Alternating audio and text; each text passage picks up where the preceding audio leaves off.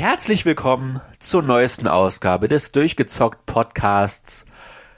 Wie in der vergangenen Folge angekündigt, geht es heute um Shadow of the Tomb Raider, den dritten und vermutlich finalen Teil der Tomb Raider Reboot-Reihe. Äh, ich habe damals nur den ersten Teil gespielt, als er nochmal für die PS4 veröffentlicht wurde. Äh, bin da also leider nicht so ganz im Bilde, wie ich es gerne wäre aber unser Experte heute hat, äh, glaube ich, die gesamte Reihe durchgespielt und jetzt eben auch den finalen Teil kürzlich beendet. Hallo Thomas. Ja, hallo Maurice und hallo liebe Hörer. Äh, ja, ich glaube etwas zu viele Lorbeeren. Äh, ich habe die quasi die ganzen Reboot-Titel durchgespielt, das ist richtig. Ähm, bei den alten Titeln kann ich gleich noch was dazu sagen. Habe ich teilweise nur reingeschnuppert oder äh, auch ganz ausgelassen. Ähm, meine Liebe zu dieser Serie ist tatsächlich erst auf der Xbox One wieder ähm, entflammt. Den ersten Reboot-Titel gab es ja noch auf PS3 und Xbox 360. Hattest du eben auch schon äh, gesagt, dass du es da gespielt hast. Aber ähm, ja, das war so im Endspruch der Konsolengeneration. Da waren andere Titel für mich damals wichtiger, so dass ich dann in der Flaute der Xbox One am Anfang wo er äh, der Titel netterweise als eines der ersten HD-Remakes, wo noch alle darüber sich äh, quasi gefeiert haben, dass Titel wieder neu aufgelegt worden sind. Da wusste noch keiner, dass das so die Standardmasche wird für ähm, noch 500 andere Titel, die irgendwann kommen sollten. Äh, ja, bin ich in den Titel eingestiegen und habe deswegen auch den ersten Reboot Tomb Raider damals in schöner Qualität und auf dem neuen Gerät äh, wunderbar genießen können. Und ich glaube, die ganze Stimmung und alles und der ganze Wechsel vom, vom Spielsystem her, der damit einhergegangen ist, hat mich dann da angefixt an die Serie. Ich muss dazu sagen, ähm, das erste Tomb Raider habe ich, also das ursprünglich erste, weiß ich nicht mehr wann es war, irgendwann 96 oder 95, ähm, habe ich ähm, damals noch auf dem PC gespielt ähm, war ja für viele der PlayStation Titel schlechthin. Ähm, da war ich noch PC-Kind, hab's auch da gespielt, hab in den zweiten Mal reingespielt, aber irgendwie äh, damals hat mich die Serie nicht ganz so gefesselt, war auch irgendwie zu schwierig, fand ich. Äh, so ohne Lösungsbuch und äh, auch von den Kämpfen her alles ein bisschen anspruchsvoll für meinen Geschmack, aber so die neue Serie trifft da meinen Geschmack schon eher. Wie sieht's bei dir aus? Hast du die alten Titel eigentlich auch gespielt oder äh, ja, wie sieht deine Historie mit Tomb Raider aus? Ich habe die alten Spiele nicht wirklich gespielt. Äh, das einzige, wo ich immer mal wieder reingeguckt hatte, war auch auf dem PC, weil Tomb Raider 2 und 3 der Computerbild-Spiele irgendwann mal beilagen. Und die hat man halt als Jugendlicher gelesen, weil man nichts Besseres kannte. Und äh, da eine Vollversion drauf war, dann hat man es halt mitgenommen. Und ich bin genau wie du da nie weit gekommen. Ich habe äh, beide Spiele versucht zu spielen, mehrfach. Aber die Art und Weise, wie diese Spiele designt sind, also die klassischen uralt Tomb Raiders, ja, die, die PS1 Originale, die sind mir so kryptisch gewesen. Die Steuerung war so schrecklich, das war ja noch äh, Panzersteuerung. Du konntest nicht, äh, nicht, nicht, also du konntest deine Spielfigur nicht so bewegen, wie du es gewohnt warst. Und da die dann halt der Computerbild beilagen, habe ich die halt auch relativ spät erst gespielt und zu dem Zeitpunkt waren halt äh, waren halt die Steuerungsmöglichkeiten einfach schon deutlich weiter, so dass ich da nie den Zugang zu gefunden habe. Äh, ähnlich ging es mir dann mit äh, Tomb Raider Legend. Das war ja, glaube ich, das erste auf der 360. Und da habe ich nur die Demo gezockt und das hat mir dann aber auch schon gereicht. Genug Tomb, Tomb, Tombs geradet. Ja, stimmt. Ja, es gab, eigentlich gibt's ja zwei Reboot-Serien, wenn man es so genau genommen äh, nimmt. Wobei die aktuellere ja die deutlich erfolgreichere ist. Ähm, aber gut, ähm, vielleicht einfach mal äh, so für alle, die äh, sich mit der Serie noch nicht so 100% beschäftigt haben, zumindest mit dem Reboot. Das Schöne ist, dass dieser Reboot ähm, die Figur von Lara Croft nochmal komplett neu aufgebaut hat anhand der alten äh, Mythen, die durch die alten Spiele entstanden sind. Das heißt, äh, A, dass man eine zusammenhängende Story hat jetzt über diese aktuellen drei Titel, was schon mal ein Gewinn ist, wenn man die hintereinander wegspielt oder eben alle gespielt hat. Ähm, und ähm, dass die Figur von Lara zumindest noch mal etwas mehr Charakter bekommen hat, denn äh, ursprünglich war das ja eher ein spielbares Pin-up-Girl und ähm, jetzt ist daraus zumindest mehr äh, eine eine Figur geworden, die äh, auch verschiedene Seiten hat. Ähm, was äh, glaube ich aber äh, in, nicht in allen Belangen ähm, dann gelungen ist, sage ich mal, stimmig neu aufzubauen, weil ähm, das schon mal vorwegzunehmen, man hat eben sehr große äh, ja, Unterschiede zwischen der Figur, die erzählt wird und der Figur, die sich im Spiel verhält und agiert, weil äh, das zarte Mädchen, ähm, was in die böse Welt hineingeworfen wird, äh, verkommt im Spiel schnell zur Massenmörderin, die einen Soldaten nach dem anderen meuchelt. Das passt nicht so 100 Prozent. Wenn man das aber für sich ausblenden kann, ähm, funktioniert das, finde ich, trotzdem ganz gut. Äh, also da kann man Spaß dran haben. Ja, ähm, ja, also das ist schon der erste Punkt, wo ich, wo ich eher mit der negativen Stimme mitgehen würde. Der Grund, weshalb ich Tomb Raider dem ersten, also dem ersten Teil der Reboot-Reihe nichts abgewinnen konnte, ist die Figur. Äh, du sagst, die war damals halt so ein Pin-Up-Girl, ein spielbares und ich weiß nicht, also ich finde das, ich finde das deutlich interessanter, sage ich mal, in Anführungszeichen, äh, eine Persönlichkeit zu spielen, die selbstbewusst ist und die halt damit äh, zeigt, was sie hat, als dieses schwächliche, weinerliche Mädchen zu spielen. Also in die super typische Klischee-Rolle geschmissen wird.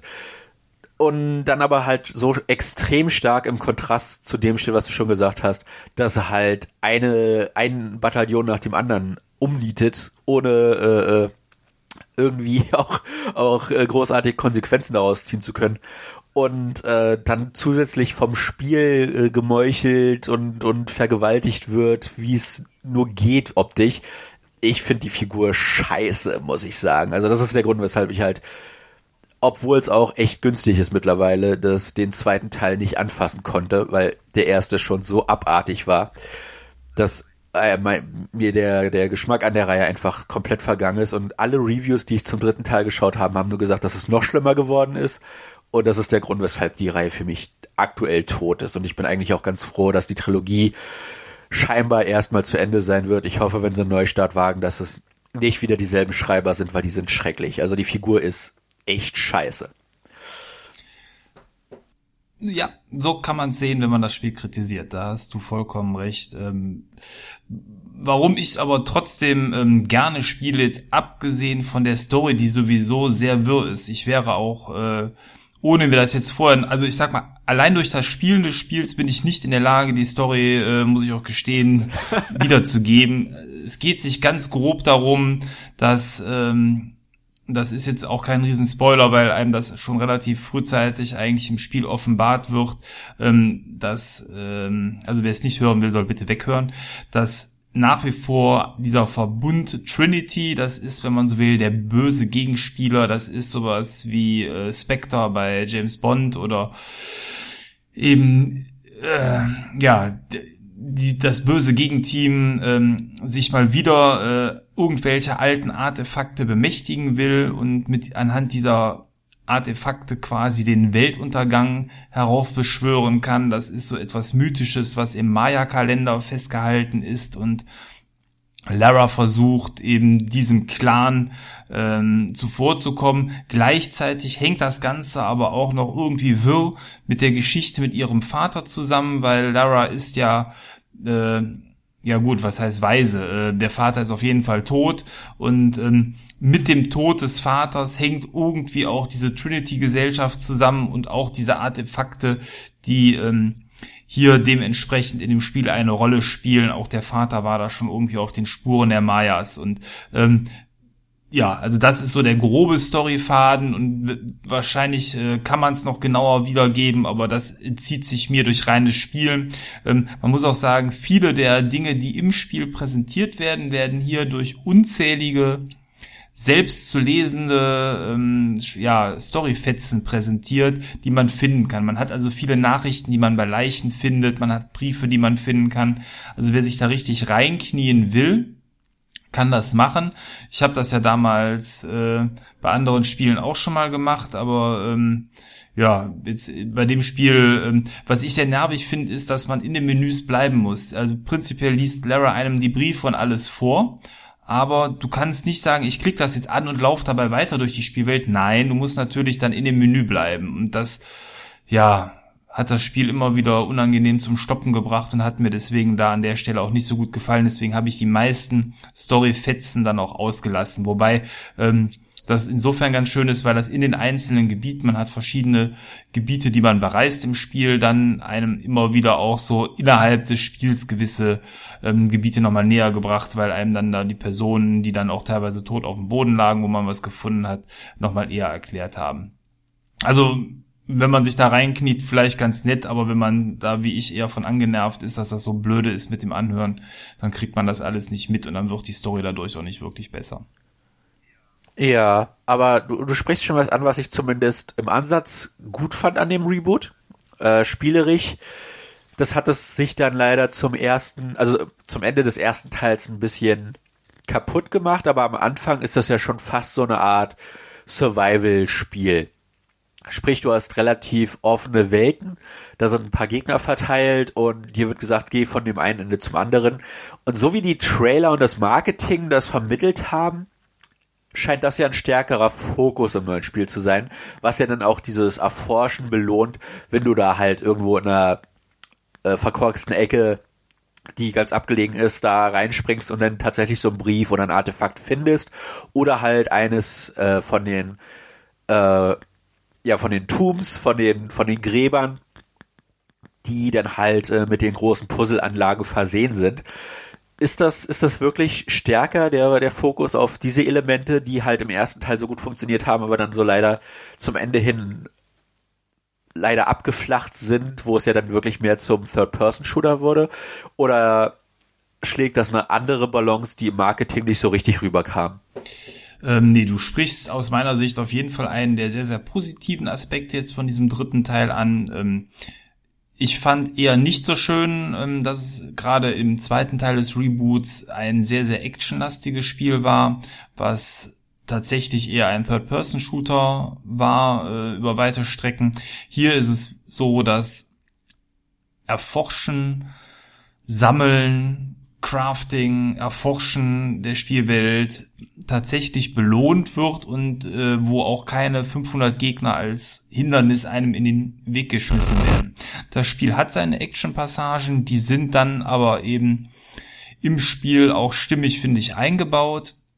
Insbesondere Bosskämpfe natürlich, die es im Spiel gibt, sind äh, actionreicher und es gibt, das kennst du vielleicht aus den alten äh, Teilen dann auch oder von Videosequenzen, immer mal wieder so Art Fluchtpassagen. Das heißt, ähm, es passiert was Schreckliches in der Spielwelt, wie zum Beispiel ähm, Wasser bricht über eine Stadt ein und ähm, man muss dann im reißenden Fluss, der sich zwischen den Häuserschluchten ähm, ergießt, versuchen, die Stadt zu verlassen und das ist schon toll. Das hat so ein bisschen was von Quicktime-Events mit richtigem äh, schnellen Klettern und Springen so äh, gemeinsam und man kann sich dementsprechend ähm, hier, äh, sag ich mal, actionmäßig austoben. Es gibt ähm, einzelne Kampfsequenzen, wo es dann auch nochmal actionmäßiger wird, aber so vom Gefühl her, der überwiegende Teil, da rede ich jetzt bestimmt so von an die 80 Prozent gefühlt, ähm, sind, erforschen und ähm, ja die Spielwelt erleben, wo immer mal natürlich trotzdem mal ein einzelner Gegner ähm, dann auch vorkommt, aber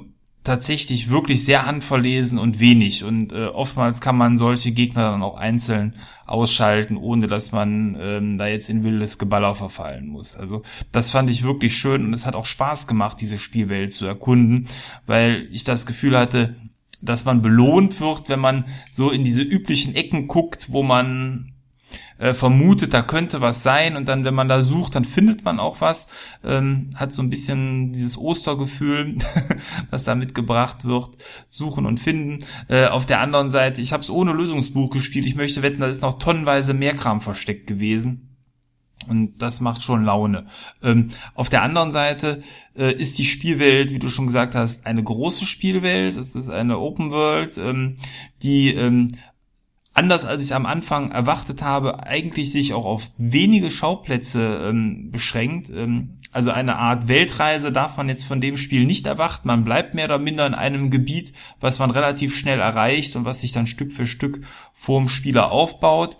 Ähm, über Lagerfeuer kann man eine Schnellreisefunktion nutzen, wenn man auch nochmal in ältere Gebiete zurück will, weil man auch teilweise erst mit äh, spezielleren ja, Hilfsmitteln, die man später erst im Verlauf des Spiels bekommt, auch in früheren ähm, Abschnitten dann dementsprechend an gewisse Extras und Bonusrätsel herankommt. Und Highlights sind für mich ganz klar wieder die Tombs. Ähm, das liebe ich, das hat was von Portal, das hat was von den Schreinen in Zelda. Man hat hier abgeschlossene Areale, wo man einfach versuchen muss, durch äh, Nachdenken sich den Weg zu erschließen. Ob das dann eben mal ist in einem riesigen äh, uhrwerkartigen Mechanismus äh, den Weg nach oben zu finden oder aber ähm, in einer Höhle, wo man äh, viele Spiegel und Lichtstrahlen, äh, sage ich mal, kombinieren muss, um ans Ziel zu kommen. Das ist schon toll und da kann man, also je nach Höhle, ich würde sagen, auch mal gut schon mal eine halbe Stunde einfach mit Rätseln und Puzzeln verbringen. Und äh, das macht mir zumindest sehr viel Spaß, weil das auch komplett ähm, ja, Action und gewaltfrei ist. Höchstens mal ein bisschen hm, Springen ist mit Timing gefragt, aber ähm, ja, also das sind so für mich auch tatsächlich mit die Highlights im Spiel gewesen.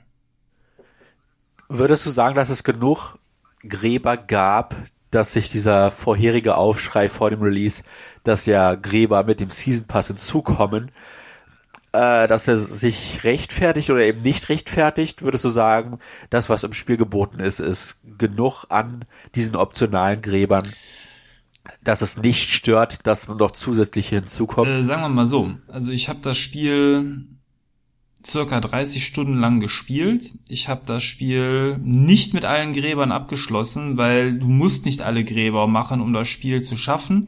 Es ist immer mit Bonusgegenständen versehen, wenn du es schaffst. Das heißt, es lohnt sich, die Gräber zu machen, aber je nachdem, wie du gehst, stellst du nachher fest, oh, da hätte ich irgendwie mal anders äh, abbiegen müssen, dann müsstest du quasi nachher wieder einen Schritt zurückgehen. Ähm, und ich habe eben nach 30 Stunden dann aber auch die Nase voll gehabt. Also ja, mehr Gräber ist sicherlich immer schön. Die Gräber sind die Highlights, aber für meinen Geschmack und dann auch gemessen an der Spielzeit, die ich im Spiel verbracht habe, war es also vollkommen ausreichend. Okay, okay. Ich wollte nur wissen, wie du äh, das einschätzt. Also wer jetzt sagt, okay, ich will ähnlich wie bei einem Red Dead Redemption am liebsten 60 Stunden in einem Spiel für 60 Euro verbringen, dann äh, klar kann man sagen, äh, mehr ist immer gut, äh, weil ob du dann mit den restlichen Gräbern dann an die 60 Stunden kommst, wage ich dann doch zu bezweifeln. Aber ich vermisse da jetzt aber auch diesen Season Pass und die Add-ons nicht. Äh, also das, also für mich ist das wirklich in Ordnung, wenn ein Spiel so diese Spieldauer hat ist ja nicht so, als ob es nicht noch weitere Spiele gäbe. Vor allen Dingen, ähm, ich habe das Spiel im ersten Weihnachtssale gekauft, dann gab es das schon direkt, äh, anstatt eben für die für den Vollpreis mit 70 oder 65 Euro, den man ja häufig zahlen darf, schon für knapp unter 40, äh, was dann auch, glaube ich, dann ein angemessener Preis für die Spielzeit ist. Und es wird ja momentan immer günstiger. Also insofern, äh, wer noch nicht zugeschlagen hat, dürfte es sicherlich bald schon fast auf dem Krabbeltisch erwischen. Mm, ja.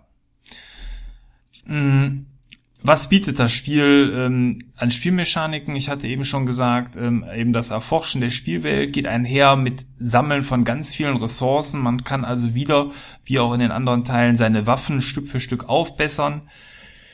Das macht man, indem man ähm, Tierhäute sammelt, ähm, Erze sammelt, indem man ähm, für Bögen Holz sammelt. Also es gibt einiges an, an, an Sammelmaterialien. Das Sammeln ist aber unauffällig angenehm beim Hin- und Herlaufen und irgendwann waren meine Taschen auch voll und ich hatte die Waffen und alles hochgerüstet. Ist also jetzt nicht so, fand ich, dass das den Spielfluss stört oder verlangsamt, äh, dass man jetzt sagt, boah, jetzt muss ich hier die ganze Zeit irgendwelche Kräuter sammeln. Also für meinen Geschmack war das auch äh, auf jeden Fall in Ordnung, so wie, wie sich das präsentiert hat und ich mag es grundsätzlich, Waffen zu verbessern. Das Einzige, was ich nicht gut fand, war, dass man, wenn man seine Basiswaffen dann irgendwann verbessert hat und man findet später insgesamt bessere Waffen im Spiel, hat es sich überhaupt nicht gelohnt, ähm, diese besseren Waffen eigentlich äh, zu finden, weil die Basiswaffen dann bis dahin mindestens genauso gut waren, wenn man die immer verbessert hatte. Was sicherlich denjenigen belohnt, der ähm, fleißig gesammelt hat. Mich hätte es aber, glaube ich, nicht gestört, wenn man ähm, bessere Waffen ins Spiel bringt, die man dann ebenfalls nochmal besser hätte machen können, dass der Abstand da einfach größer gewesen wäre. Aber scheinbar hat man sich da aus Balancing-Gründen dagegen entschieden. Ähm, ja, das ganze Spiel spielt im Gegensatz zu den anderen Titeln diesmal äh, überwiegend mitten im Urwald äh, auf einer ja, oder in einer Maya-Aztekenlandschaft. Ähm, der Urwald sieht einfach fantastisch aus. Also auch wenn man äh, zum Beispiel den Urwald in anderen Spielen äh, als Vergleich nimmt, finde ich den hier äh, sehr, sehr gelungen. Es ist dicht. Man kann sich äh, teilweise auch für die Schleichpassagen so mit Modder ein einkleiden, äh, von oben bis unten beschmieren und dann wird die Figur fast unsichtbar, wenn man sich dann so durchs Gebüsch äh, stiehlt. Das ist äh, also schön anzusehen und auch sehr stimmungsvoll. Ähm, man hat jede Menge Tiere, die dort im Urwald unterwegs sind, die man auch alle fangen und erlegen kann und jagen kann. Hm, also rein Optisch gesehen ist das Spiel ein Hingucker. Ähm, ich habe es auf der Xbox gespielt. Ich glaube, auf äh, den anderen Systemen ist es mindestens genauso. Auf dem PC ist es auch einer der ersten Titel, der diese neue äh, Raytracing-Grafik unterstützt oder unterstützen soll. Ähm, die Demo-Videos, die gesehen hat, haben dann nochmal die Lichtstrahlen was verbessert, kann ich aber so nichts zu sagen. Wie gesagt, ich habe es auf der Xbox gespielt. Ähm, ansonsten, äh, der Sound ist eigentlich so wie man es gewohnt ist, auch ganz gut gelungen. Auch die Übersetzung fand ich jetzt nicht störend. Ich habe es auf Deutsch gespielt. Äh, also rein grafisch gesehen gab es da jetzt wenig zu, zu, zu meckern aus meiner Sicht. Das ist einfach ein sehr schönes, aktuelles, zeitgemäßes Grafikgerüst gewesen. Wie hast du so die Bilder empfunden, die du gesehen hast, Maurice? Ich meine, der zweite sah schon super aus. Und da haben sie eigentlich nur auf deren Basis weiter das ausgebaut, was sie schon hatten.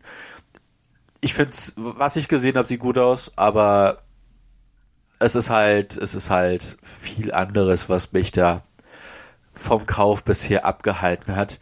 Äh, was ich interessant finde, was auch wieder rein vom Marketing ausgeht, ist, dass halt sehr viel mehr äh, in der in der Finsternis spielt, was ich, wenn ich an das erste Reboot zurückdenke, direkt im Kopf habe, ist, dass ich klar auch Höhlen erforscht habe, es mal dunkel war, aber dass da so eine Art Tag-Nacht-Fluss in der Geschichte selbst vorhanden war und man auch oft an Gebiete gekommen ist, wo dann halt die Sonne durchgestrahlt hat und die, die Farben äh, hell aufleuchten konnten und äh, zeigen konnten, was da für, für schöne Architektur und äh, Farbspiele vorhanden waren. Das kam jetzt im, im Marketing zum neuen Teil nicht so ganz rüber. Äh, ich vermute aber, dass es das auch gab. Äh, du sagtest ja schon, die Sequenz, wo diese Stadt überflutet wird am Anfang. Äh, das ist, glaube ich, kein großer Spoiler, weil das auch überall im Marketing drinne war. Das ist halt zum Beispiel bei Nacht. Aber ich kann mir vorstellen, dass die Szene, wie sie belichtet ist und so weiter und so fort, vom, von den Farben her echt spektakulär aussieht. Und äh, ich hoffe, dass es dann in der Richtung auch weitere schöne Elemente gibt, die das so ein bisschen auflockern. Ja, also die, ähm, also ist schon wieder verrückt. Ich kann mich tatsächlich nicht dran erinnern, dass es einen, ähm, sage ich mal, automatisch ablaufenden Tag-Nacht-Wechsel gibt im Spiel. Ich meine, den gibt es nicht. Aber wie du schon sagst, äh, gewisse Szenen sind so gesetzt. Äh, zumindest kam mir das so vor äh, von von der von der Tageszeit her. Und ähm, überwiegend spielt das alles eben in dieser, ähm, ja, im Urwald quasi in der Wildnis. Ähm, es gibt aber auch Passagen, die ganz gezielt in verschiedenen Stadttypen spielen. Ganz am Anfang des Spiels ist man auf so einem Fest der Toten. Das sieht irre aus. auf dem Fernseher. Das äh, ist wunderschön, wenn man da sich durch diese, ähm, ja, ich weiß nicht, ob es in Mexiko ist, aber an diese mexikanisch angehauchte Stadt äh, durch, durchwandert, äh, überall die Menschen sieht, die sich unterhalten. Ähm, von der Lebhaftigkeit her muss ich sagen, könnte das noch etwas authentischer sein. Also es obwohl da viele Menschen sind, hat das für mich eher so teilweise so diesen Statistencharakter, wie die da rumstehen. Ähm, aber trotzdem ist es sehr schön anzusehen und ähm, ja, diese ganzen Lämpchen, wie die leuchten dann im, im Halbdunkeln, so farbenfroh, das sieht toll aus. Und ähm, es bleibt nicht dabei, also man hat so als Kontrast zu dieser schönen mexikanischen Stadt dann später auch noch so eine Art Slum-Silo-Stadt, äh, die man bereist, äh, wo so die Tristesse gezeigt wird, wo die Armen wohnen und es gibt sogar noch ähm, im späteren Verlauf so eine Art ähm, ja Maya-Siedlung, also wo das Ganze dann eher wie bei den Wilden aussieht. Das ist äh, dann ebenfalls äh, nochmal sehr schön als Kontrast. Hm, das äh, ja, das Spiel hat also eben verschiedene Szenarien, die es einem auf die Art und Weise präsentiert und ähm, abseits der ganzen ähm, Rätsel oder Landschaften im Maya-Stil kommt man nachher auch nochmal in eine christliche Siedlung, da kommt so richtig Indiana Jones Flair auf, weil da eine Tomb quasi ist, die dann eher christlich angehaucht ist. Also das hat mich total an Indiana Jones und der dritte Kreuzzug erinnert. Das hat auch sehr viel Freude gemacht. Ähm, ja, ich glaube, ähm, damit ist eigentlich aber auch schon vieles zum Spiel jetzt gesagt, äh, was, was neu ist. Alles andere ist eigentlich dann eher gleich mit den alten Titeln. Da hat sich nicht so viel geändert. Äh, wer die alten Titel kennt, weiß eigentlich, was ihn hier erwartet. Ähm, es ist, wie ich finde, eine gelungene Fortsetzung, äh, die ihren Charme äh, eben auf die Art und Weise ausbreitet, dass man hier andere Szenarien bereist als in den letzten Spielen, weil eben der Dschungel dann für sich genommen schon neu ist. Äh, die Landschaftstypen in den alten Spielen waren schon deutlich anders. Ähm, Schnee und Eis gibt es jetzt in dem Titel zum Beispiel gar nicht. Das war ja in den anderen Spielen dann immer schon mal vorhanden. Hm man hat äh, auch diesen Sidekick, der mit einem reist, dieser Jonah. Äh, Jonah äh, verkommt im Spiel aber nachher immer mehr, äh, sage ich mal, vom, vom Sidekick zum unbedeutenden Mitreisenden, bis auf quasi irgendwann fast gar keine Rolle mehr spielt. Am Anfang stellt er noch so ein bisschen das ähm, gute Gewissen von Lara dar, weil Lara rein storymäßig doch sehr progressiv vorgeht und er so sagt, boah, mach mal langsam. Ähm, aber das ist irgendwann im Verlauf des Spiels entweder rausgeschrieben worden oder äh, aus anderen Gründen spielt er keine Rolle mehr. Oder eben eine sehr, sehr untergeordnete Rolle. Äh, ja, das sind eigentlich so die Dinge, die mir konkret einfallen. Hast du noch irgendwas, was du äh, wissen möchtest zum Spiel? Irgendwas, wo du sagst, da hast du was gesehen? Da hast du eine Frage zu? Nee, nicht wirklich. Äh, so ein leichter Seufzer ging ja noch durch die Community, dass Lara wieder nicht ihre zwei Doppel, also die ja, Doppelpistolen bekommt. Das stimmt, jetzt hast du es gespoilert. Ich habe bis zum Ende gehofft, aber. Ja, ach, das war doch überall in den, in den News. äh, ja, gut.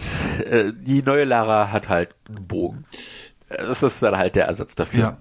Ja. Äh, der Bogen wird auch reichlich benutzt, lässt sich auch gut steuern. Hm. Ach so, was mir noch einfällt, was tatsächlich echt ähm, blöd war, jetzt gerade wo du Bogen sagst, man hat in dem Spiel auch so eine Art ähm, Perk-System, man schaltet Stück für Stück auf einer ja, auf einem großen Bildschirm verschiedene Punkte frei, so wie man das kennt. Wenn du das freischaltest und drei Punkte investierst, dann kannst du danach das Ding dahinter freischalten mit wieder Punkten. Das Problem ist, gefühlt hat das alles sehr wenig gebracht irgendwie. Also äh, man hat ja bei manchen Spielen, dass man sagt, boah, da freue ich mich, wenn ich das mache und das mache, dann kriege ich das und äh, da steuert man so drauf hin. Äh, gefühlt war das irgendwie in dem Spiel alles Rotz und äh, hat auch nicht wirklich was zur Verbesserung beigetragen für, für mein Empfinden. Äh, Zumal so Klassiker wie ähm, du machst 20% mehr Schaden, 30% mehr Schaden, also so, so einfache Dinge, die auch lesbar sind, da gefehlt haben. Das waren eher so Sachen wie du kannst länger den Atem anhalten beim Tauchen oder du kannst anstatt einem Pfeil zwei Pfeile abschießen, was aber für mich von der Steuerung her irgendwie sehr chaotisch abgelaufen ist und ich deswegen eigentlich auch nie benutzt habe. Das äh, ja, also das hätte man auf jeden Fall auch nochmal verbessern können. Jetzt haben wir insgesamt wirklich auch äh, viele negative Punkte gebracht. Ich bereue den Kauf trotzdem nicht, nicht weil ich das Geld investiert habe und mich nicht ärgern will, sondern äh, weil ich glaube schon, wenn man die alten Spiele gemocht hat, so wie ich, äh, dann kann man da seinen Spaß mit haben. Das ist ein schönes Spiel, es sieht äh, toll aus, es spielt sich gut, äh, es läuft flüssig, das ist alles äh, sicherlich äh, positiv zu sehen. Ähm, Wer aber äh, sagt, okay, nach zwei Tomb Raidern habe ich grundsätzlich da schon genug in der Richtung gespielt, dann braucht man den neuen Teil auch nicht holen, weil er bietet jetzt substanziell gesehen auch nichts anderes oder Neues. Es ist eben der dritte Teil von einer Trilogie bisher, die aber auch noch nicht abgeschlossen ist. Also es mag durchaus sein, ähm, dass die Geschichte weitergesponnen wird, weil das Ende ja, zumindest eben auch noch mehr hergibt. Trinity als Unternehmen ist noch nicht geschlagen. Okay. Ja, äh, du hast es gerade ganz schön zusammengefasst, was glaube ich äh, die Fangemeinde durchaus gespalten hat, dass halt im Endeffekt das Spiel immer noch das gleiche ist wie halt schon seit dem ersten Teil. Äh, ich habe Uncharted ja vor zwei Jahren, glaube ich, war es, äh, endlich mal komplett nachgeholt, also sprich 1, 2 und 3, nachdem ich den vierten Teil bereits gespielt hatte. Und da ist jeder Teil jeder Teil fühlt sich einzigartig an, weil jeder Teil einen anderen Fokus hat. Der erste ist mehr Cover-Shooter, der zweite ist mehr Action, Spektakel-Shooter. Der dritte ist schon mehr so Abenteuer aller Indiana Jones und der vierte, der hat ja fast gar nichts mehr mit äh, Ballerei zu tun. Da, das ist dann fast schon eine Charakterstudie. Und das ist, glaube ich, das, weshalb zum Beispiel unser guter Freund Kai, der in der Red Dead Redemption Folge dabei war, nicht so angetan ist von dem dritten Teil, obwohl er den ersten und den zweiten Teil liebte, weil das im Endeffekt genau das ist, was du gesagt hast. Es ist wieder dasselbe jetzt nochmal, vielleicht mit einer mit einem anderen Farbanstrich und einer etwas anderen Geschichte, aber spielerisch hat sich die Serie leider nicht in der Art und Weise fortentwickelt, wie sich das vielleicht der ein oder andere Fan gewünscht hat, während die anderen sicherlich das so sehen, dass es halt ein Positiv ist, dass die Serie keine verrückten Experimente eingeht, nicht den Fokus zu stark ändert. Und ich glaube, das ist der Grund, weshalb Shadow of the Tomb Raider so gemischt bei den Leuten angekommen ist. Ja, äh, ich find's, ich meine, ich habe die Tomb Raider ja auch alle gespielt, äh, die ähm, Uncharted-Spiele auch alle gespielt. Ich finde noch nicht mal, dass es jetzt spielerisch ähm, bei Uncharted besser ist. Äh, ich finde lediglich, dass die Story bei Uncharted äh, mich deutlich mehr motiviert, das Spiel weiter zu spielen, wohingegen ich bei ähm, ja, bei Tomb Raider das Spiel aufgrund der Spielmechanismen gerne weiterspiele. Es macht mir halt Spaß, äh, da die nächste Tomb zu sehen und so weiter. Hm. An, an, ansonsten äh, finde ich auch, auch von der Grafik her. Ich meine, Uncharted war ja das Grafikbrett schlechthin äh, zum damaligen Zeitpunkt und wahrscheinlich auch bis jetzt noch auf der PS4 gewesen.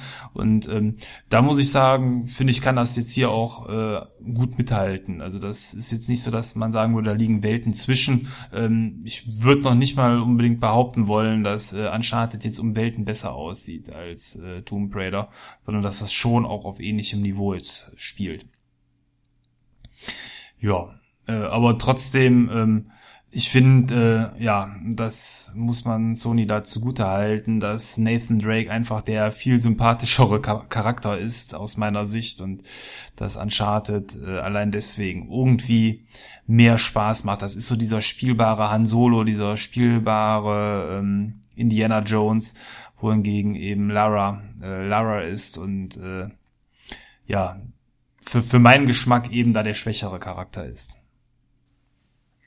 Ja, wie gesagt, das ist dann auch so mit einer der Hauptgründe, weshalb mich die Reboot-Reihe dann nicht weiter interessieren konnte als den ersten Teil. Den ersten habe ich durchgespielt, äh, aber ich fand es halt schade, dass es sich A so, so stark zum Shooter entwickelt hat zum Ende hin und B halt, dass diese Figur so zwiespältig geschrieben ist, dass das halt wirklich nicht Hand in Hand geht. Ich bin niemand, der, der jetzt braucht, dass Gameplay und Spielfigur so perfekt in, in äh, so perfekt zueinander passen, dass das halt alles Sinn ergibt. Das muss nicht sein, absolut nicht. Aber Lara ist halt wirklich so extrem, dass das, dass es mich einfach gestört hat, wie sie porträtiert wird und wie ich sie spiele. Das hat einfach überhaupt nicht zusammengepasst. Und äh, wie du schon sagst, ich finde die, ich finde die Figur einfach uninteressant. Also das ist, ich will nicht als diese Figur spielen.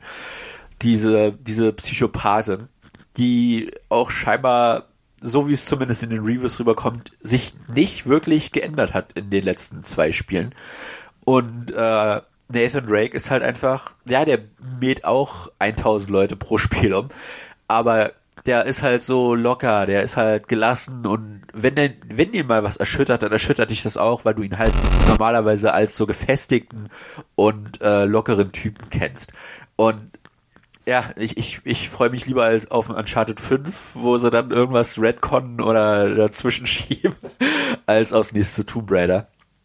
Aber äh, von mir aus, also ich hätte nichts dagegen, wenn sie Tomb Raider nochmal eine Chance geben, im Sinne von, äh, wir versuchen es nochmal mit einem Reboot, aber gehen diesmal den Charakter vielleicht etwas klassischer an, nur vielleicht nicht halt so stark mit dem Fokus auf Sexappeal, sondern mehr auf den äh, Fokus, dass er halt eine, eine starke Figur ist, die das auch rechtfertigen kann. Dass das halt, äh, äh dass da halt, dass halt Milliarden Leute pro Spiel geschnetzelt werden, äh, anstatt halt diesen seltsamen Kontrast zu schaffen. Das wäre mein Wunsch für ein mögliches Tomb Raider Reboot. Einfach die Figur nochmal konzeptuell neu zu, zu gestalten in einer Art und Weise, die das Gameplay etwas besser komplementiert. Ja, ich glaube, damit sind wir dann auch durch äh, mit Shadow of the Tomb Raider. Äh, der Titel, ja, der Titel ist, glaube ich, auf den Punkt gebracht damit. ja, ähm, dann würde ich sagen, kommen wir zum Outro. Und das Outro wie immer nach dem Jingle. Bis gleich.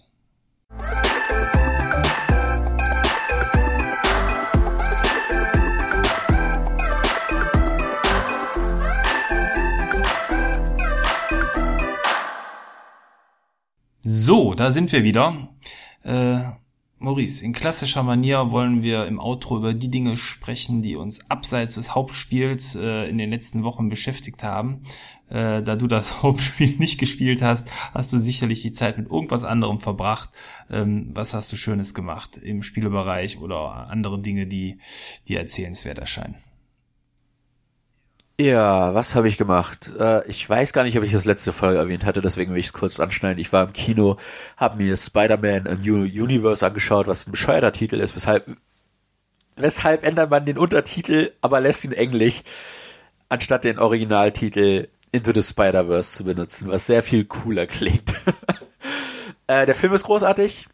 Äh, ich bin nicht ganz so angetan von der deutschen Synchro, einfach weil ich die Trailer halt auf Englisch gesehen habe und der Peter Parker Sprecher ist großartig im Englischen.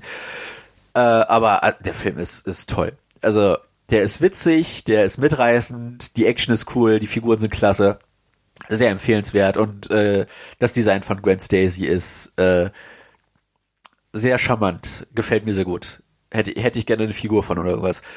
Äh, ansonsten spielerisch, Kingdom Hearts ist jetzt endlich herausgekommen und äh, wenn ich nicht gerade Smash Bros. suchte, dann suchte ich das. Ich habe jetzt in den letzten vier Tagen etwa 20 Stunden reingesteckt. Also so fünf Stunden pro Tag kann man ungefähr rechnen. Und äh, ich weiß nicht, wie die Leute sagen können, das Spiel ist nur 20 Stunden lang. Ich bin jetzt, ich habe vielleicht so die Hälfte erreicht, würde ich fast vermuten. Ich bin jetzt in der, ich glaube, vierten Disney-Welt von acht oder neun. Und äh, da ist auf jeden Fall noch einiges vor mir. Das Coole ist, dass man diesmal auch auf dem einfachsten Schwierigkeitsgrad das äh, beste Ende freischalten kann. Und äh, von daher stört es mich nicht, dass ich es dann wieder auf einfach spiele und dann irgendwie ein Secret Ending auf YouTube mir anschauen muss, sondern äh, die Voraussetzungen sind diesmal so gelegt, dass man halt etwas mehr sammeln muss, aber die Sammelobjekte sind, geben sich auch die Hand. Es sind 90 Stück insgesamt übers Spiel, was halt echt eine kleine Nummer ist in der heutigen Spielewelt. Und äh, ich bin hin und weg. Es sieht irre gut aus. Es sieht genauso aus wie in den Trailern, also da ist nichts geschönigt. Das Einzige, was in den Trailern nicht so gut rüberkommt, ist, ist halt äh, leider Gottes ein Opfer der äh, Komprimierung auf YouTube, ist das Kantenflimmern in den Haaren. Es ist jetzt nicht so störend, aber das sind so die Momente, wenn Sora im Bild ist und dann die Toy Story Figuren da siehst du schon, okay, das sieht nicht ganz so gut aus wie ein Toy Story Film, einfach der Tatsache geschuldet, dass da halt Kantenflimmern in den, in den Haaren der Figur drin ist. Also es fällt jetzt da nicht so auf, weil äh, Soras Haare auch stilisiert sind in dem Fall, aber dieses leichte Kantenflimmern ist das einzige, das einzige Manko, würde ich sagen, an der Optik, äh, die das nicht so hundertprozentig als äh, Pixar-Film verkauft, aber alles andere ist der reinste Wahnsinn. Ja. Die hab, erste äh, Welt. Da kurz ja. was zu sagen. Ich habe da einiges zu gesehen. Ähm, ich glaube, das Spiel kratzt ordentlich an der an der Machbarkeit auf den aktuellen Konsolen, was entweder der Engine geschuldet ist, dass äh, das Ganze äh, quasi äh, das quasi an der Engine liegt, die das nicht besser darstellen kann, oder eben einfach, weil es dann doch auch grafisch so aufwendig ist. Das kann ich jetzt nicht sagen, nur ähm, ich habe da jede Menge Vergleichsvideos gesehen. Also egal, ob jetzt klassische Xbox als schlechtestes äh, Glied in der Kette bis hin eben über PS4, PS4 Pro, Xbox One X als stärkster Player in der Kette. Ähm, jedes Gerät hat eigentlich äh, mit dem Spiel zu kämpfen und äh, kann innerhalb der eigenen Möglichkeiten immer nur versuchen, das Bestmögliche quasi äh, darzustellen, was dazu führt, dass du ähm, ja in der Regel nur um die 30 Frames äh, dir sichern kannst, wobei auch die nicht immer gehalten werden, äh, je nach Gerät äh, da Schwankungen sind. Und das Verrückte ist, es gibt wohl irgendwie so einen freien Modus, wo dann die Framerate auch zwischen ähm, je nachdem, je nachdem Phase auch schon mal zwischen 30 und, und 60 Frames quasi hin und her schwankt, in der Regel irgendwo 40 bis 50 Frames auf den Pro- und X-Geräten, was aber natürlich trotzdem äh, irgendwie Käse ist. Und ähm, das äh, dazu führt, dass so Sachen wie Kantenglättung und so weiter ähm, dann auch äh, dementsprechend nicht gut funktionieren. Und das äh, spiegelt sich dann natürlich an den Haaren wieder. Empfehlung war übrigens, das soll der beste Modus sein für das Spiel, ähm, das Ganze auf der PS4 Pro zu spielen. Und die hat nämlich die Möglichkeit, im Gegensatz zur Xbox One X, im 1080p Modus das Super Sampling auszuschalten. Das kann man ja hardwaremäßig im Menü machen. Und dann geht wohl die volle volle Power in den 1080p Modus rein und das sorgt zumindest für wohl sehr flüssige, fast konstant gehaltene 60 Frames per, per Second und soll quasi das beste Spielerlebnis sein. Wie spielst du es im Moment? Ja, ich spiele es jetzt in diesem Modus, aber ich habe es auch erst recht spät äh, gemacht, weil ich das Digital Foundry Video erst später geschaut habe, nachdem ich schon ein, zwei Sessions gespielt hatte, also nach so circa zehn Stunden. Und ich kann dir sagen, das ist so der beste Beweis dafür, dass mich das überhaupt nicht kratzt, äh, dass das Spiel dann halt vorher nur, nur in Anführungszeichen zwischen 30 und 40, 45 FPS hatte. Ich habe das nicht gemerkt. Ich habe, ich habe, ich sehe keinen Unterschied. Oh, Ganz okay. ehrlich. Also ich, ich, ich merke das Frame Pacing nicht. Ich merke nicht, dass die Framerate höher ist. Ich habe, ich spüre da keinen Unterschied. Das Spiel ist super flüssig. Das Spiel war super flüssig, als ich es normal gespielt habe mit Super, äh, mit äh, Super Sampling es ist, ich, ich sehe da keinen Unterschied. Also äh, du sagst, das Kantenflimmern ist da, äh, dass, dass das dann halt das so offensichtlich macht, aber das Kantenflimmern ist so minimal, dass du da halt echt hingucken musst oder du hast gerade Soras Haare im, im Blickfeld oder ich bin jetzt gerade in der Monster AG Welt, äh, Sullys Fell. Das sind so die Elemente, die halt echt einfach nicht funktionieren heutzutage. Äh, das war ja auch in Final Fantasy XV schon ein Problem. Aber ansonsten ist das Spiel so klar und es läuft so flüssig vom Gefühl her, ja. Also ich kann es jetzt nicht, äh, klar, die Messungen sagen was anderes, aber vom reinen Gefühl her äh, fand ich Final Fantasy 15 flüssig und ich finde das hier flüssig. Also ich, ich merke da echt keinen großen Unterschied von der Kontrollierbarkeit, von der, vom, von der Art und Weise, wie der Spielfluss wirkt auf mich äh, ich, ich kann da echt keinen Unterschied ausmachen. Das Bild sieht jetzt nicht besser aus oder schlechter, äh, seit ich das Super Sampling ausgeschaltet habe. Äh, noch wirkt das Spiel flüssiger oder konstanter. Ich kann das echt einfach nicht ausmachen. Und äh, ich finde, das ist ein, ich, ich habe mir, wie gesagt, das Digital Foundry Video auch angeschaut und da sagt John dann, dass das, dass das so störend ist, dass das dass da Leute das, das erwähnen. Ich, ich, ich merke das einfach nicht. Das ist, da, da musst du so drauf versessen sein, darauf zu achten, beim Spielen selbst, dass sie das auffällt, dass, dass ich halt diesen, diesen Kampf um 60 FPS und beste Image Quality einfach nicht nachvollziehen kann. Es sieht toll aus, es spielt sich toll, das reicht mir. Ja. Da brauche ich keinen keinen Graph, der mir zeigt, dass das super flüssig läuft. Also ähm, ich merke sowas häufig schon. Ich werde es ja auf der Xbox spielen, insofern habe ich auch nicht die Möglichkeit, das so umzustellen wie du. Ich kann mir wohl vorstellen, ich werde es äh, versuchen, dann erstmal, äh, also A, werde ich mir beides angucken, aber dann wahrscheinlich eher dann auf gelockten 30 FPS spielen wollen ähm, weil mich diese Schwankungen dann doch immer etwas nervös machen bei Spielen.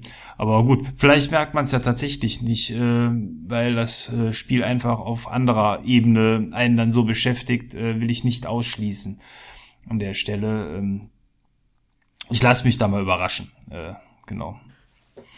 Ja, also wie gesagt, äh, ich meine, mich freut's auch, wenn ein Spiel 1080p 60 FPS läuft, aber das sind Dinge, wie gesagt, im Nachhinein stelle ich immer wieder fest, ich, ich, ich sehe das eh nicht. Ja. Außer es fällt halt unter die 30 FPS, weil man dann definitiv merkt, dass das Spiel langsamer wird. Aber äh, alles, was da drüber liegt, kann ich einfach nicht sehen. Äh, zur Story noch, du wirst ja dann einsteigen ohne Vorwissen. Und ich habe dir das schon in der Vorbesprechung gesagt. Die Disney-Welten funktionieren besser denn je. Die haben die erzählen entweder eine, die Geschichte aus dem Filmen nach oder schließen da irgendwie an, was echt gut funktioniert. Die Kingdom Hearts Story ist da auch besser integriert diesmal als in den Vorgängern. Allerdings ist da auch sehr viel Zeugs drinne, wo mich als äh, Kingdom Hearts Light-Fan, also ich habe alle Spiele gespielt, aber ich habe jetzt nicht 10.000 Analysen auf YouTube angeschaut und zu gucken, was jedes kleinste Detail für Bedeutungen hat und so weiter und so fort aber äh, ich, ich habe ein grobes Bild, wie die Story funktioniert, was in der Story vorgegeben ist, äh, was die Keyplayer sind, also was, was äh, die Schlüsselfiguren ausmacht. Also Schlüsselfiguren jetzt ausnahmsweise mal nicht auf das äh, Schlüsselschwert bezogen, sondern wirklich auf darauf, was für eine Rolle sie in dieser Spielwelt spielen. Und äh, je, schon jetzt, äh, nach 20 Stunden, sind da so viele Fragen für mich als Fan offen, dass ich gar nicht wissen will, wie das aussieht, wenn man das als Neueinsteiger zum Beispiel halt auf der Xbox das erste Mal spielt. Äh, weil man halt Bock auf die Disney-Welten hat. Ja, wobei ich habe da Und schon dann, so ein Video mir ausgeguckt, irgendwie The Story So Far. Äh, da werde ich dann mir erstmal da die halbe Stunde reindröhnen, bevor ich dann mit dem Spiel beginne. Ich hoffe, dass... Ich sag's dir jetzt schon, eine halbe Stunde reicht nicht. es, das Kingdom Hearts ist verrückt. Ich habe auch, ich, habe mir zum Glück das Ende nicht spoilen lassen, obwohl es auch schon seit äh, dem Review-Embargo im Internet natürlich rumschwirrt. Äh, ich bin sehr gespannt, wie die finale Schlacht aussehen wird. Und äh, ja, es ist, es ist der Hammer bisher. Also ich war auch schon in der Frozen-Welt und äh, da musste ich dann noch sehr mit den Augen rollen, als dann Let It Go gespielt wird. Und die Szene ist ziemlich eins zu eins dem Film entnommen, aber Sora, Donald und Goofy sind halt immer zwischenzeitlich mal eingeschnitten. Und das ist schon, das ist schon fast auf einer Meta-Ebene humoristisch. Das ist, äh, es ist sehr gut gemacht. Aber ja, äh, stellt euch darauf ein, ihr müsst in der Frozen-Welt zwei Musical-Nummern miterleben. Äh, ist nicht, nicht ansatzweise so schlimm wie Kingdom Hearts 2 mit Atlantica, aber es ist trotzdem man merkt schon, dass Disney da diesmal sehr viel stärker involviert war als in den Vorgängern äh, und vor allem bei Frozen halt äh, einige Dinge sich gewünscht hat, die man in den anderen Welten ignorieren kann. Also die Musical-Nummern hätten echt nicht sein müssen. Aber gut, das ist glaube ich Geschmackssache. Ich liebe den Song, ganz ehrlich. Ich weiß, der der wird viel gehasst, aber ich brauche den nicht nochmal im Spiel. Ich habe den schon zur Genüge in zigtausend anderen Medien gehört. Ach Gott, aber ja, ich, ich freue mich auf äh, die restlichen Welten. Die Flucht der Karibik-Welt soll ja so ein bisschen an Assassin's Creed 4 erinnern. Auch so mit optionalen Inseln und so, die man mit seinem Schiff erkunden kann. Da bin ich sehr gespannt drauf, wie das funktioniert. Weil die Welten sind diesmal riesig, äh, was sehr viel äh, der Exploration gut tut. Und äh, Kämpfe scheinen auch diesmal etwas besser verteilt zu sein. Das heißt, in Kingdom Hearts 2 ist man gefühlt in jeden Raum reingegangen und da musste man dann erstmal fünf Minuten kämpfen. Das ist diesmal nicht so. Das ist diesmal sehr viel besser angepasst. Also ich bin bisher schwer begeistert und äh, werde Kingdom Hearts 3 definitiv auch demnächst zu meinem Thema machen. Ja, freuen wir uns drauf. Ja, was lief bei dir noch neben Shadow of the Tomb Raider, Thomas? Äh, ja, Shadow of the Tomb Raider lag bei mir tatsächlich schon eine Weile zurück, wie die regelmäßigen Hörer wissen. Wir haben noch nicht die Zeit gehabt, darüber zu sprechen bisher. Ähm, ich habe die letzten zwei Wochen eigentlich damit äh, überwiegend verbracht, äh, A, in physischer Form meine äh, neue Goblin-Armee für Warhammer Age of Sigma aufzubauen, was sehr viel Bastelarbeit ist. Und jeder, der dieses Spiel kennt, weiß, dass Goblins heißt, dass man nicht nur drei, vier Figuren basteln und anmalen muss, sondern dass man da Blöcke hat von 60, 70 Figuren und äh, ja, das war ein wenig Arbeit. Äh, ist auch immer noch nicht abgeschlossen, das Projekt. Äh, die ersten Testläufe waren vernichtend. Äh, meine Armee muss noch optimiert werden. Aber gut, Goblins sind nun mal die kleinen Chaoten des Spiels und das ist meine erste Erfahrung damit. Ich habe die überwiegend eigentlich auch nur geholt, weil ich die so witzig fand vom Aussehen her. Musst du dir so vorstellen, Maurice, das ist so eine Armee von kleinen grünen Goblins, die die ganze Zeit nur irgendwelche Pilze essen, um heil zu werden und äh, äh, die chaotischsten Sachen machen. Die basteln irgendwelche Sachen, die dann in die Luft fliegen, haben äh, so Fleischklopse, ähm, die die äh, begleiten. Das sind so Art Hunde, äh, die wie wild alles auffressen und wenn man nicht aufpasst, die einen auch selber fressen. Ähm, das alles wird mit Würfeln ausgewürfelt, wie die sich bewegen, wohin die sich bewegen und äh, ja, wie das Chaos seinen Lauf nimmt auf dem Tisch. Ist also eine sehr schlecht berechenbare Armee, aber eine Armee, die für viel Spaß und Lacher sorgen kann. Ist also nichts für Optimierer, sondern äh, eher eine Spaßarmee. Aber sehr witzig, ja. Ja, ich, wobei ich sowas leider nicht einschätzen kann, weil ich es halt selbst noch nie gespielt habe. Also ich finde das, ich finde das Gestalten immer echt irre. Ich habe auch äh, ein, zwei Bilder von dir auf äh, Twitter, glaube ich, gesehen gehabt. Äh, genau, da hast du so einen Troll. Äh, du hast quasi die vielen kleinen äh, Goblins und die werden von größeren Trollen, die dann schnell die drei- ja. bis vierfache Größe erreichen oder noch größer ähm, begleitet, um da so ein bisschen Schlagkraft in so eine Armee reinzubringen. Ja, und auch der auf dem Bild war mit Pilzen übersät. Ja, aber ich kann mir halt echt nicht ausmalen. Äh, ja. ich, kann, ich kann mir halt echt nicht. Ich kann mir halt einfach nicht vorstellen, wie so eine Runde abläuft. Du sagst, dass das, dass die sich halt anders spielen und ich, mein Kopf hat da so eine Blockade, einfach weil ich es noch nie live gesehen habe, äh, wie, wie ich mir das vorstellen muss, dass ich sowas anders spiele. Von daher, äh, will ja. ich dazu keine großen Kommentare abgeben. Okidoki. Ja, das war auf jeden Fall äh, einerseits Beschäftigung, auf der anderen Seite hat mich Assassin's Creed Odyssey immer noch nicht losgelassen. Ähm, irgendwann war dann ja auch das Dschungelcamp beendet vor gut einer Woche. Insofern habe ich dann auch abends wieder etwas mehr Zeit gehabt. Ich war ja einer derjenigen, die das äh, Dschungelcamp begeistert geguckt haben, ähm, was sehr viel Freizeit frisst. Und Odyssey äh, auch da, ich finde, das ist nach wie vor ein Spiel, wo ich jeden Abend zurückkommen kann, äh, mal hier ein bisschen, da ein bisschen spielen. Äh, äh, ja, also das begleitet mich nach wie vor, macht mir Spaß und ähm, ich konnte dann doch nicht die Finger, ich weiß gar nicht, ob ich das in der letzten Runde schon erzählt habe, von, von Ace Combat lassen. Hatte ich das schon erzählt? Sagt ihr das was?